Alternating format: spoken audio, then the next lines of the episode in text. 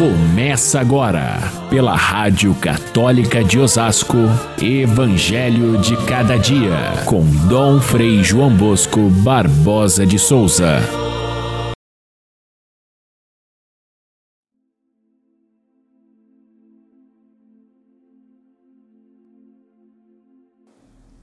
Jesus foi a Nazaré, sua terra natal.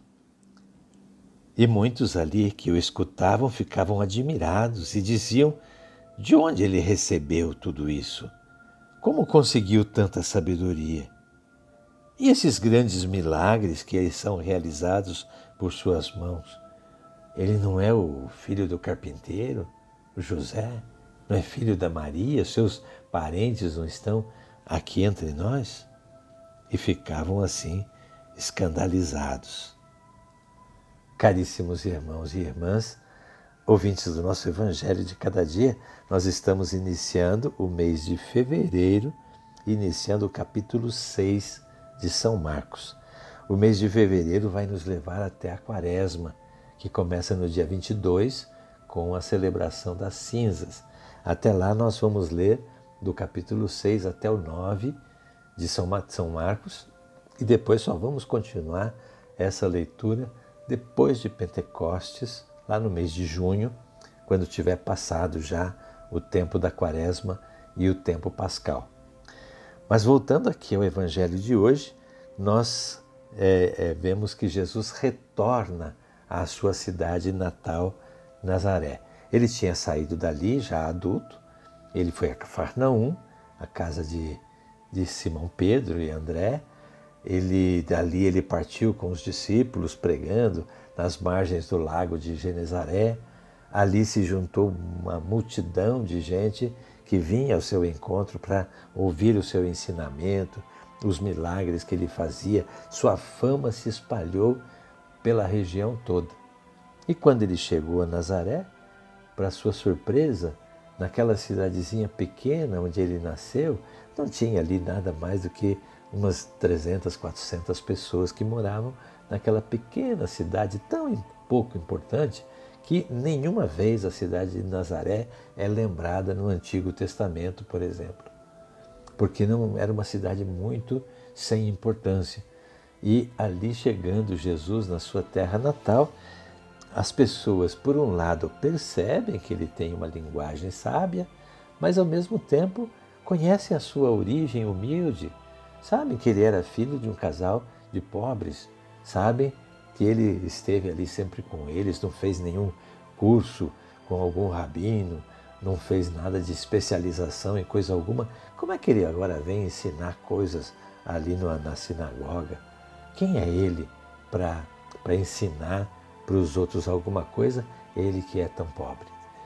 Eles esperavam um Messias que fosse brilhante, que caísse do céu, que viesse com grande poder. Não podia ser aquela figura simples que eles conheceram. E assim eles se escandalizavam com o ensinamento dele. Essa palavra escândalo, é, hoje em dia a gente usa no sentido de escândalo moral, né, de imoralidade, mas na verdade a palavra escândalo significa algo que contraria a nossa fé, por isso, então, a gente deixa de acreditar. Deixaram de acreditar na palavra dele por causa da, do preconceito que tinham com a sua origem humilde. Tão humano assim não pode ser Deus. Eles assim pensavam. E se por um lado eles ficavam admirados com a sabedoria de Jesus, Jesus também ficou admirado com a falta de fé deles e por isso não podia fazer ali nenhum milagre.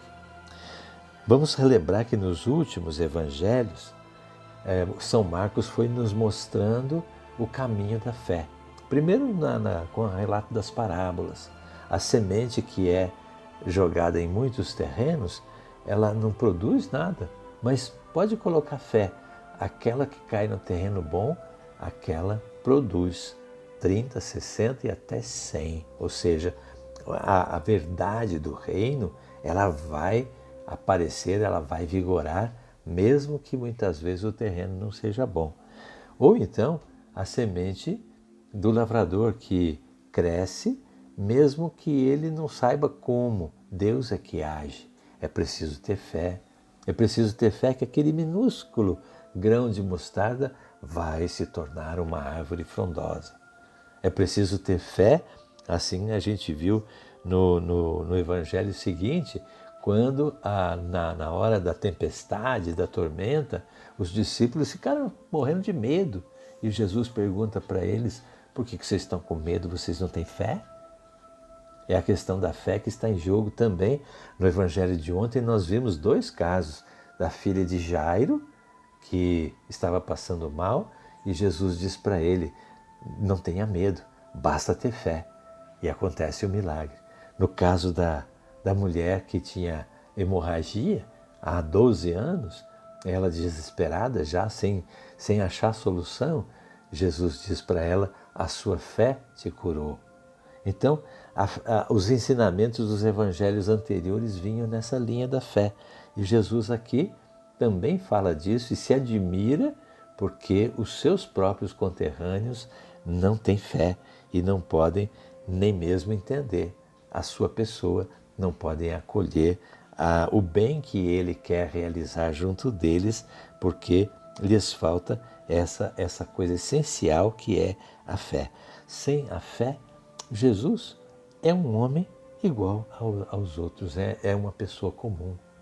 Com a fé é que a gente vê que ele é o Filho de Deus.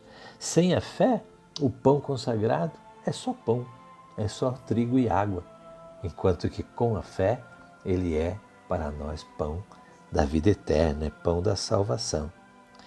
Jesus, a pessoa de Jesus é assim. Sem a fé, eu posso até fazer uma declaração solene do tipo: Ele é o Filho de Deus, o unigênito, gerado, não criado, consubstancial ao Pai. Correto do ponto de vista da teologia, mas sem a fé é uma declaração vazia, porque não cola no nosso coração. Crer na divindade até é fácil, difícil é crer na humanidade de Deus. É crer que Deus se fez uma pessoa comum. Aí que está o mais difícil. É, essa, é, é esse o conteúdo básico da fé. Entender que Deus está presente naquela situação. A mais simples do mundo, Deus está presente ali. Então, na prática, é, é assim: é, se Deus se mostrasse ali naquele momento, ou para nós, se mostrasse numa aparição brilhante, luminosa, coruscante, soltando raios, a gente acreditaria, nossa, esse é Deus. Agora, difícil é acreditar que aquele filho do carpinteiro, de mãos calejadas, que ele é Deus, o Salvador. Esse é que é o difícil. Então, a expressão de Jesus, quando ele fala que santa de casa não faz milagre, muitas vezes é isso. A gente está dentro da igreja, a gente vê constantemente a ação de Deus ali e muitas vezes a gente passa batido na frente do sacrário. Ou então vai tantas vezes à igreja e nada se transforma na nossa vida. Quando alguém tem uma experiência forte da presença de Deus, na mesma igreja onde nós frequentamos, ele vem e encontra-se com Deus, a sua vida se transforma, se torna uma nova criatura. O que, que faz a diferença? A fé, a fé verdadeira, a fé que não é simplesmente um enfeite na nossa vida, mas ela é essencial para que nós possamos viver. Então, nós podemos até ficar escandalizados com isso, mas a lição para hoje, para nós, talvez seja essa. É fácil reconhecer Deus, a presença de Deus, num templo iluminado, num canto gregoriano, numa igreja, eh, num altar cercado de fumaça. Agora, difícil é reconhecer Deus naquele homem que está caído, naquele que está faminto, naquele que está doente, naquele que está precisando de ajuda. Talvez ali seja bem mais difícil da gente reconhecer a presença de Deus. Tanto no tempo de Jesus como hoje.